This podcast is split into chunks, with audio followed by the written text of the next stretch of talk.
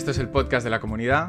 Estamos aquí para ayudarte a salir del purgatorio de nivel intermedio. Eh, yo me llamo Nacho y empecé Nacho Time Spanish hace cuatro años. Eh, al principio era un blog, luego se convirtió en un canal de YouTube y ahora es una escuela de español virtual. Y cuando empecé estaba solo, pero ahora por el camino me han acompañado eh, varias personas y entre ellas están Lorena y Pepe, que están aquí conmigo hoy. Eh, Lorena, ¿cómo estás? Hola, ¿qué tal? ¿Cómo estáis? Pues bien, aquí un poco nerviosa por el primer podcast y muy ilusionada a la vez.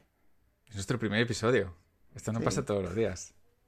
Y también tenemos a Pepe. ¿Cómo estás, Pepe? Hola, muy bien, también muy contento de estar aquí. También un poquito nervioso, pero con muchas ganas de empezar esta, esta aventura. Perfecto. ¿Dónde, ¿Dónde estáis? Pues yo ahora mismo estoy en Nerja, Málaga. Estoy aquí en casa de mis padres pasando mis vacaciones.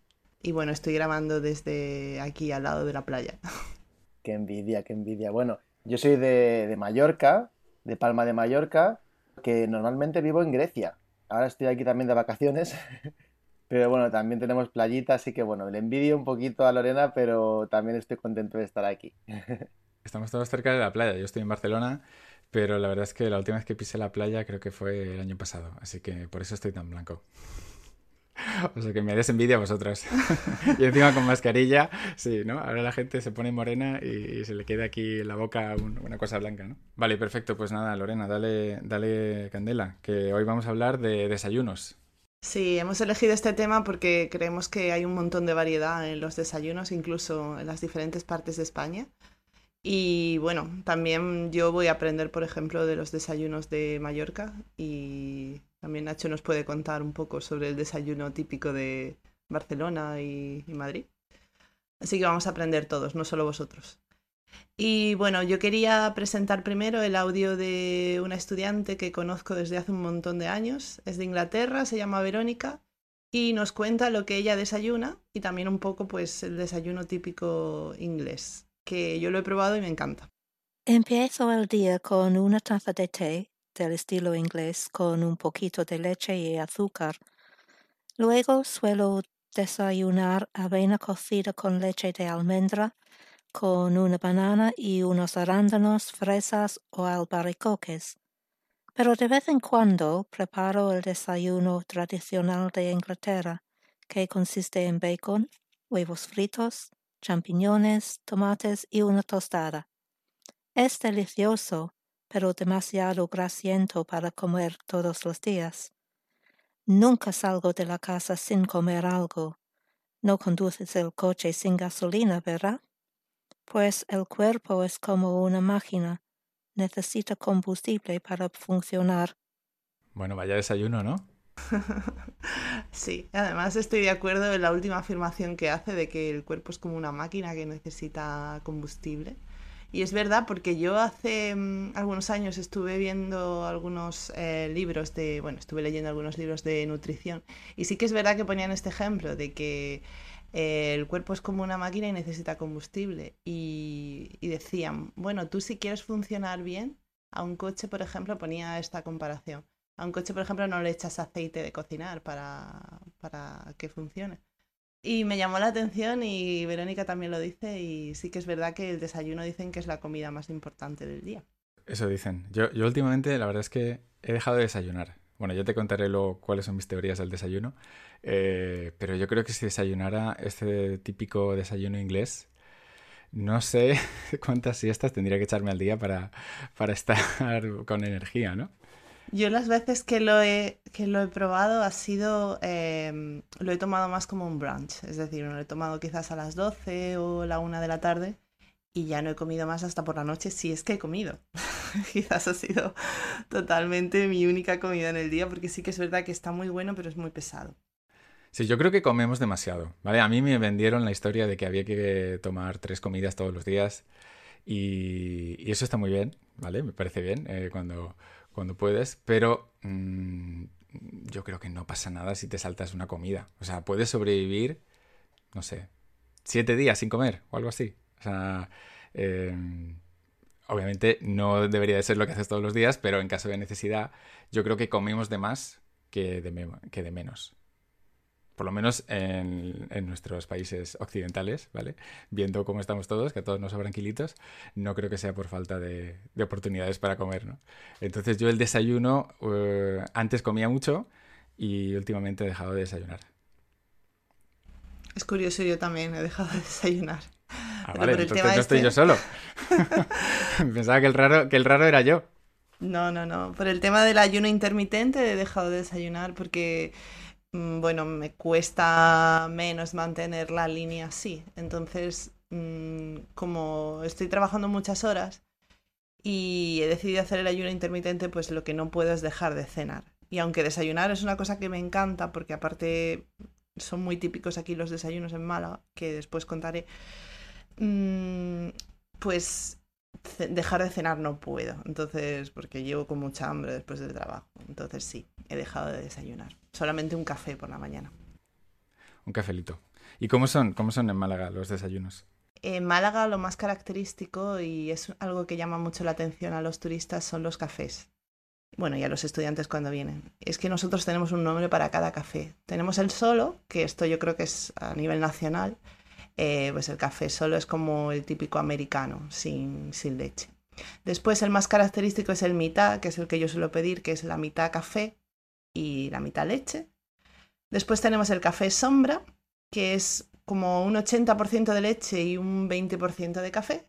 Y después tenemos un nube o un café nube, que es como la leche manchada en, en el resto de España. Es un 90% de leche y solamente un 10% de café. Y para comer, pues lo más típico que tenemos son los pitufos. Eh, cuando decimos pitufos, pues ya sabéis que hay una serie muy típica, la mítica serie de dibujos animados, eh, pero no estamos hablando de eso.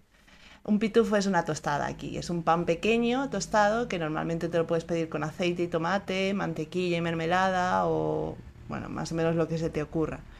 Y la gente lo suele pedir así, pues un pitufo mixto, que es eh, jamón cocido con mantequilla, y un mitad, que es eh, lo que he explicado antes de los cafés. O sea, para que sea pitufo, tiene que ser eh, o sea, el pan de bocadillo, un pan así como un óvalo, ¿no? Un bollito, sí. Un bollito. Un bollito. Vale, un bollito. Y, o sea, pitufo en inglés es eh, smurf, ¿no? Exacto. Pero no tiene nada que ver. No tiene nada que ver. Y la gente los pide así. Y de hecho, mm, incluso lo, otros españoles de otras partes de España cuando llegan a Málaga se sorprenden, porque claro, piden una tostada y un café y aunque te entienden, pero no es la forma de pedirlo. Y estamos muy orgullosos de eso. Para pedir un sándwich mixto, por ejemplo, en, en, Cataluña piden un bikini. ¿Sabes? Ajá. O sea, un bocadillo, un sándwich de jamón y queso es un bikini. Que tampoco tiene nada que ver con el bikini, ¿no? Pero eh, que cada región tiene sus, sus motes a, a sus comidas favoritas. Y bueno, luego tenemos también, por último, un pan muy tradicional que es típico de la zona de interior de Málaga, Antequera, que es el mollete. Y es un pan blanco que está hecho sin levadura. Y también es muy tradicional. La gente se lo suele tomar con jamón serrano y aceite de oliva. También solemos acompañar el desayuno con un zumo de naranja. Entonces, muchos bares cuando vas a desayunar, pues tienen un combo que es el desayuno con zumo de naranja, el mitad, que es el, o bueno, ya el café que tú quieras, y el pitufo mollete. Y esto es una cosa que siempre nos preguntan, ¿cómo tú, entras a un bar y quieres pedir, ¿cómo se lo pides al camarero? O sea, ¿qué le dirías? Imagínate que estás ahí y quieres pedir tu mollete con tu zumo. Lo saludas y yo le diría, pues me pones un mollete con jamón serrano y aceite de oliva y, o bueno, si quieres el pitufo, pues un pitufo mixto, un pitufo de tomate o un pitufo de sobrasada, ya como tú quieras. Bueno, que tengo que decir que la sobrasada típica mallorquina que Pepe nos contará ahora, en Málaga se llama manteca colorada. Pero bueno, y así no le puedes preguntar al camarero qué es esto, qué es cada cosa y él te lo explicará muy amablemente. Listo. Entonces yo, yo voy allí y le digo, hola buenas, ¿qué tal? Eh, me pone un pitufo de jamón serrano y un mitad. Y mitad. es un café, mitad de leche, ¿no? Mitad de leche, mitad café. De hecho, en algunos bares eh, tienen casi como una pizarrita y en esta pizarrita pues tienen dibujados los cafés y te pone el nombre debajo y la, y la proporción de café que tienen. Y entonces ya ves, pues nube, sombra, eh, mitad, largo de café, corto de café, un montón, sí. Si no, si tienes dudas, lo más recomendable es que le preguntes al camarero. Yo, yo este, si fuera Málaga, creo que mm, señalaría con el dedo y diría esto, esto, esto de café, o así, más o menos. Tres milímetros de café. Pero bueno, el camarero te lo explica muy amablemente. Aquí la gente suele ser muy abierta y. Sí que es verdad que tenemos fama de que hacemos las cosas un poco más despacio, porque yo he conocido gente que ha venido de Madrid, por ejemplo, aquí en Málaga, y dice que los camareros tardan un poco más de la cuenta, porque en Madrid el ritmo de vida es como más acelerado. Aquí es todo muy lento. Mejor que no tengas prisa y relájate. Perfecto, muy bien, muchas gracias. Eh, creo que le toca a Pepe. Muy interesante lo que ha dicho Lorena, la verdad que es curioso como en cada parte no tenemos cosas tan diferentes, ¿no? Yo, vamos, he aprendido un montón ahora con esta con esta charla de Lorena, la verdad. Yo estoy tomando apuntes. Sí, sí, igual. Pero bueno, que aún así cuando vaya a Málaga igual no me acordaré y me equivocaré. Pero lo que decía, es verdad que, que, la gente en Málaga es súper, súper simpática. En Andalucía en general, yo siempre que voy a Andalucía, siempre vamos, hago amigos, conozco gente, son súper simpáticos, sí, sí. Entonces has elegido eh, el audio de, de una alumna, ¿no? Sí, he elegido el audio de Laura, ahora lo escucharemos y luego os comento a ver qué me ha parecido. Hola a todos. La verdad es que desayuno de la misma manera todos los días. Y soy una persona muy aburrida, pero no me importa porque me hace feliz. Ah, suelo desayunar yogur griego natural, pero agrego ah, un edulcorante sin azúcar y arándanos helados y canela. Y también como un bol de hojas de avena y prefiero levantarme muy pronto antes que mi, familia para disponer de un, tiempo de tranquilidad. Todo el tiempo leo mientras como y mi, desayuno no es completa sin, ah, sin mi taza de, de té caliente. Me gusta esto del momento el momento zen, ¿no? Que te levantas antes y desayunas antes que todos los demás. Sí, sí. Es que a mí hay dos cosas que me llaman la atención de, este desayuno de Laura, ¿no? Por un lado es que casi es un ritual, ¿no? Cuando lo describe y además la repetición que hace cada día del mismo proceso. Y es lo que sería la rutina matutina, que para muchos es pues eh, básico, ¿no? Una, una parte clave del día para poder empezarlo, como decimos, con buen pie. Y eso me llama la atención porque yo no hago eso. me encantaría tener una rutina matutina, como decía Nacho, tipo zen, pero no, yo me levanto y según sienta yo, pues me tomo un café o como algo o no como. Entonces, la otra parte también interesante para mí es la de los copos de avena. También es la, avena eh, es casi un desayuno muy, muy típico en, países como Inglaterra, Estados Unidos, ¿no? Mucha gente lo, eh, lo toma. Y, yo es algo que probé una vez aquí en España porque dije, voy a probarlo a ver cómo se hace esto, a qué sabe esto. Y no me gustó nada. Entonces, claro, pensé, tiene que ser también algo pues que a lo que te has acostumbrado desde joven o porque es un desayuno que para mí, no sé, se me hacía un poco mm, como insípido, pero en el sentido de que, de que el sabor, el poquito sabor que había o le ponía mucha miel, mucha fruta o algo así, si no, no, no, no me parecía que tuviese, que, estuviese rico. Claro, si estuviera bueno no tendrías que ponerle tantas cosas, ¿no? o sea, es como para cubrirle el sabor. A mí, yo lo que no estoy muy seguro es si la avena es lo mismo que las gachas. O sea, mm. como porridge. Eh, no, avena es, ¿cómo se dice avena? Oats, ¿no? En inglés. Sí. Eh, entonces, eso es una cosa y otra cosa son las gachas, ¿puede ser? ¿O es lo mismo, simplemente es una forma distinta de prepararlo? Yo creo que sí, porque el porridge, así como, como las gachas, las veces que lo he probado, eh, tiene sabor a avena. Lo que la preparación debe ser algo diferente o como que el porridge tiene como más grumos, ¿verdad? Que tiene más grumitos que la avena, no sé. Pero también al final en el porridge o en, las gachas también al final acabas poniéndole pues, pues miel, frutas, semillas. Que bueno, que sí, que al final en lo que estoy de acuerdo con Laura es que es un desayuno nutritivo, es saludable eh, y, seguro que te hace empezar el día con energía. Yo es que la primera vez que escuché la palabra gachas, eh, me, pareció una palabra tan rara eh, y, la, vi viendo, ¿sabéis la película de Oliver Twist? ¿Habéis visto Oliver Twist? Sí, sí, sí. Pues el, cuando el pobre niño va ahí a pedir más comida eh, y le dice, más, más comida, por favor. Bueno, porque lo vi en español, por supuesto. Y entonces mi tío me dijo, esos son gachas. entonces yo dije, ¿qué son qué? Y dije, no voy a comer gachas en mi vida, ¿no? Y luego me hice mayor y la gente comía. Y digo, esto, aquí hay algo que no, que no encaja. Entonces me he quedado ya traumatizado y nunca, nunca lo he vuelto a probar. Y eso que a mi mujer le gusta, ella desayuna con, con avena todos los días. Pero las gachas yo tengo entendido que son algún plato que no es dulce, ¿no? Se hacen con chorizo y morcilla, ¿no? Las gachas manchegas. Es que hay dos tipos Ah. de gachas, yo creo. Mm, Como las alubias, igual. Las gachas manchegas eh, pues se hacen con harina, una harina especial que ahora no recuerdo eh, exactamente cuál, pero se hacen con harina, vamos, cucharadas soperas de harina, no sé si es de trigo, creo que es una harina especial. Y también se añade pues eh, chorizo, morcilla, morcilla que es black pudding, para quien no sepa en inglés. Y mm, aceite de oliva, es como más como unas migas. Y por Mm. supuesto tocino o panceta. Hay mucha gente, yo creo que eso es un desayuno típico manchego, pero es como Sí. el desayuno inglés. ¿Quién se come eso para desayunar a las 7 de la mañana? Claro. es que no te puedes mover. La verdad también estaba pensando que también tiene mucho que ver con el clima, ¿no? Y la, y la zona en la que estás. Y Sí. claro, eh, Inglaterra igual tiene un clima más uniforme en el sentido de frío. Y en España tenemos zonas tan diferentes, ¿no? Como interior, costa, norte, océano Atlántico, que cambia muchísimo el clima. Y yo creo que los alimentos se han ido pues eh, adaptando, o, bueno, los alimentos no, pero los, lo- los menús, ¿no? que se hacían, pues iban adaptando a las necesidades de cada lugar.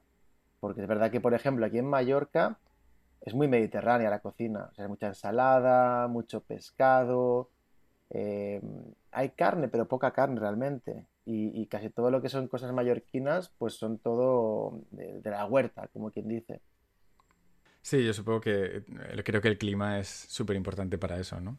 Eh, y también eso, ¿cuándo vas a volver a comer? O sea, si tú eres un campesino en la estepa de Polonia y desayunas con vodka y, y morcilla y, y todo así grasiento para poder aguantar hasta por la noche eh, en, en la Edad Media, pues entonces sí tiene más sentido, ¿no? Pero si tienes que ir a trabajar y tienes una reunión a las 9 de la mañana con la junta directiva, pues ahí a lo mejor con un cafelito ayuda.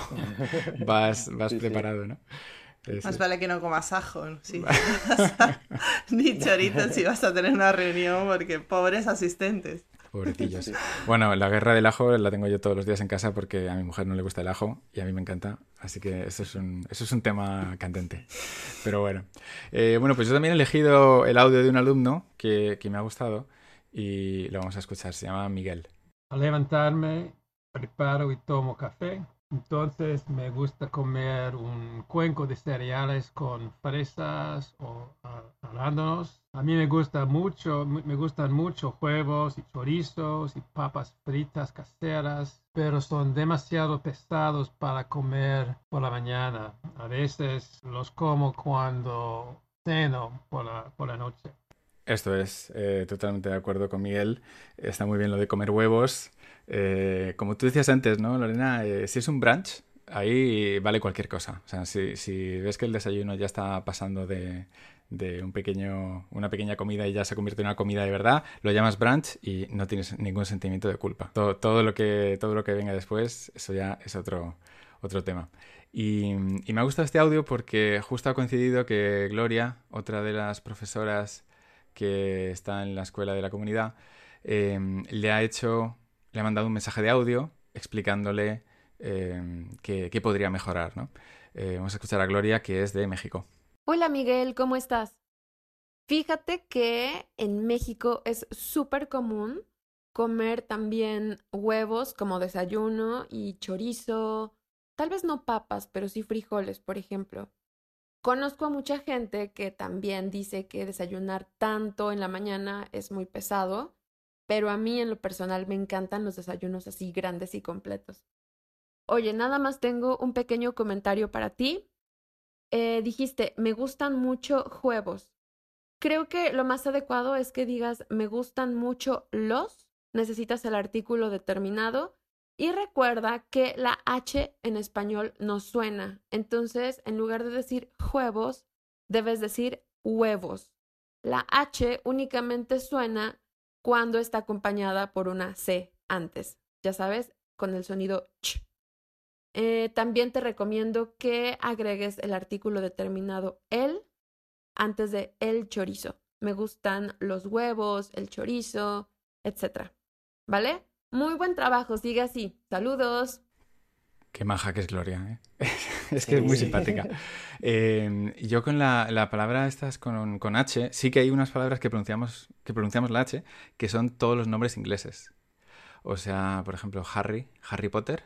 Eh, esa, esas siempre son esas siempre son con H, eh, como Hank, por ejemplo. Y, y, me gusta porque, bueno, Gloria es súper precisa y este es un ejemplo de, de, lo que suele pasar en la comunidad, ¿no? Los alumnos publican sus mensajes, nos cuentan en este caso habíamos preguntado qué es lo que sueles desayunar y nos han respondido un montón. Hemos recibido como veintipico respuestas.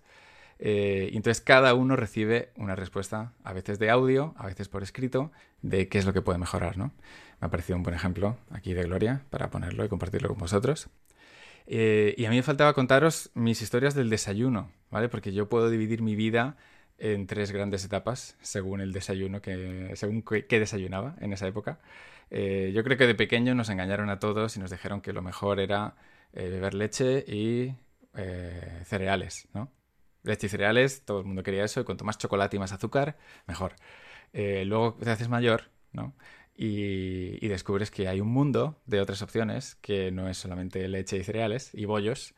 y entonces ahí yo, cuando ya llegué a la madurez, empecé a desayunar, ya en la cumbre de la sofisticación, eran tostadas con aguacate. O sea, ¿tú sabes lo que es esto para una persona adulta? Eh, tostadas, o sea, pan tostado en un hornillo eléctrico y al principio le ponía aguacate. Luego le empecé a poner también jamón, queso, eh, y luego ya me sofistiqué mucho más, empecé a ponerle como sal de estas, sal de limón, sal de no sé qué, de, del Himalaya, bueno. Y llegó un momento en el que dije, ¿yo qué estoy haciendo aquí con mi vida? ¿no? Tuve una crisis existencial y después de eso ya he dejado de desayunar. o sea, yo ahora hago como Lorena, intermittent fasting de estés. Eh, ¿Cómo se dice en español? Eh, ayuno, ayuno intermitente. Eso es. Ayuno intermitente. Entonces, la última comida del día es como a las 10, cuando ceno, y luego eh, ahora estoy empezando a comer un poco antes. Como no desayuno, me hago un, un brunch, en realidad es una comida normal, eh, como a las doce y media, una cosa así. Entonces, bueno, de momento esto es lo que... Estas han sido mis fases de, desayuno vital y, creo que está bien experimentar, ¿sabes? Porque eh, igual algún día me despierto y tengo ganas de tomarme una avena, o sea, un, bol de avena o unas gachas, ¿sabes? Esto, eh, no, nunca digas nunca. ¿Vosotros tenéis algo más que decir? Yo quería mostraros una coca de patata, que es ah, una... Sí, es como un dulce, pero es algo típico de Mallorca y bueno, pues como yo para desayunar un poco, como he dicho antes, pues es según me levante, ¿sabes? A veces desayuno, a veces no, a veces un café. Y pues el otro día pues vi cocas de patata recién horneadas, ¿no? Estas que ponen en las vitrinas y dices, oh, no, no, no, y al final compras, ¿no? me compré cinco. y bueno, pues ahora tengo para cada día. Entonces aquí la tenéis. Esto es una coca de patata mallorquina bueno, vamos a describirlo para los que nos estén escuchando. Eh, tenemos una especie de. como una especie de gran champiñón. No, no, no. O sea, tiene forma de champiñón, de la parte de arriba, de un champiñón.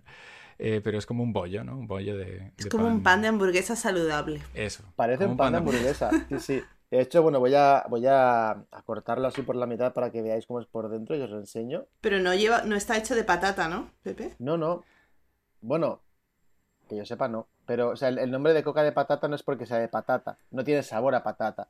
Si veis en, la imagen ahora estáis viendo que es como un pan realmente, es muy esponjoso, ¿veis? Es muy esponjoso. Eh, se toma mucho pues con el café, con un chocolate, incluso con leche. Se moja, se... Uy, perdón. Se moja, eh, se reblandece un poquito y luego está pues un poquito más... Bueno, entra mejor, digamos. Y, es verdad que es una cosa que, cualquier mallorquín ¿no? que, conozcáis os van a decir la coca de patata y es como se les pone cara de felicidad porque no, es una cosa especial, pero el sabor que tienen es, único. Y si algún día venís a Mallorca, las mejores cocas de patata, quedaos con el nombre, están en el pueblo de Vaidemosa. by Las mejores. Lo pondremos en, lo pondremos en las notas de- del podcast. Muy bien. Eh, entonces, lo de la patata es porque tiene forma de patata. No, no, no, realmente, a ver, ahí me pilláis un poco. Voy a decir la verdad, no sé si realmente es porque tiene forma de patata, no sé por qué. Pero sí que sé que, que os puedo decir que el sabor no es de patata. Que eso confunde mucho. La gente piensa coca de patata y piensan, vale, pues patata. No sabe a patata. Es, tiene un sabor como. Mm, hay gente que lo compara un poco también a la ensaimada, si sabéis cómo sabe la ensaimada. Pero la ensaimada es casi como más dura, ¿no? Tiene, tiene esta, esta capa más durita. Y la coca de patata es muy blandita. Mm, Siento ser un poco repelente, pero me he metido en la Wikipedia y he buscado coca de patata. Vale. Y, que venga, sí, lo sí. que viene aquí es que es una coca dulce típica de Mallorca, sobre todo en las fiestas de Valdemosa, que es el sitio que decías tú, ¿no? Sí, by Mosa. Y dice que Sí. se prepara con patata, huevo, azúcar y grasa. ¿Qué me Entonces no dices? sé qué proporción de patata lleva. Pues no Parece ser- sé. hemos descubierto aquí el, el misterio de la coca de patata. Tiene sentido, ¿no? Que se llame coca de patata. si Sí, tiene tiene patata. sentido. Pero es verdad que, que siempre que, que desde pequeños, ¿no? Que, que la comíamos en, incluso en el colegio, la, la llevábamos como para merendar. Pues era como lo típico de ¿quieres coca? Claro, decíamos coca de patata, porque si dices coca queda un poco mal, ¿no? ¿Quieres coca de Harina. patata? Y siempre pues hablamos de gente que te decía, no me gusta la patata o tal. Y tú, es que no está de patata. O sea, como que nuestra, en nuestro, nuestro co- como subconsciente colectivo, ¿no? Aquí que tenemos en Mallorca, la coca de patata no es patata. Pero a lo mejor, pues sí, a lo mejor al cocinarla, pues eh, sí, como tú dices, debe llevar una proporción de patata muy pequeñita, ¿eh? Porque no sabe nada Sí, seguro. Seguro. Muy poco. Eso algún día mm, ya le, le preguntaré a alguna amiga de mi abuela que aún cocinan dulces típicos. Haremos una entrevista para que nos explique cómo hacen la ensaimada, coca de patata, sobrasadas, que decía antes Lorena, que, que son típicas de Mallorca, pero la verdad es que ya hoy en día la gente joven no, no, no sabe cómo cocinar todo esto. Se ha perdido, ¿no? Sí, Se ha yo estoy viendo una sí. receta aquí, pone medio kilo de patata hervida y medio kilo de azúcar. O sea que lleva tanto, lleva tanta patata como azúcar. ¡Wow! No sé, no Es sé. una bomba calórica, ¿eh? Es Pues una esa- bomba. pues- seguro que está bueno. Pues yo he comprado ver, cinco, sí. ¿eh? Pero está buenísima, está buenísima. Sí, sí, sí. Si no tenéis nada más, yo creo que este puede ser nuestro primer episodio del podcast de la comunidad. Genial. Si te ha gustado este pequeño episodio y quieres que hagamos más, pues te pediría que fueras a deliveryspanish.com barra podcast. Allí vas a ver un botón para poder suscribirte a cualquier plataforma. Estaremos en iTunes, estaremos en Spotify, en Stitcher y en cualquiera. Y si te apetece dejarnos una pequeña reseña diciendo que te ha gustado, que somos guays, que somos gente muy simpática, así iTunes sabe que, que tiene que prestar atención a este primer lanzamiento del podcast y, y más gente se enterará de que existe la comunidad. ¿Vale? Así que nada, un placer, eh, un abrazo a todos, estudia mucho, sigue con tu español y nos vemos en la próxima. Nos vemos. Hasta luego. pronto. Adiós.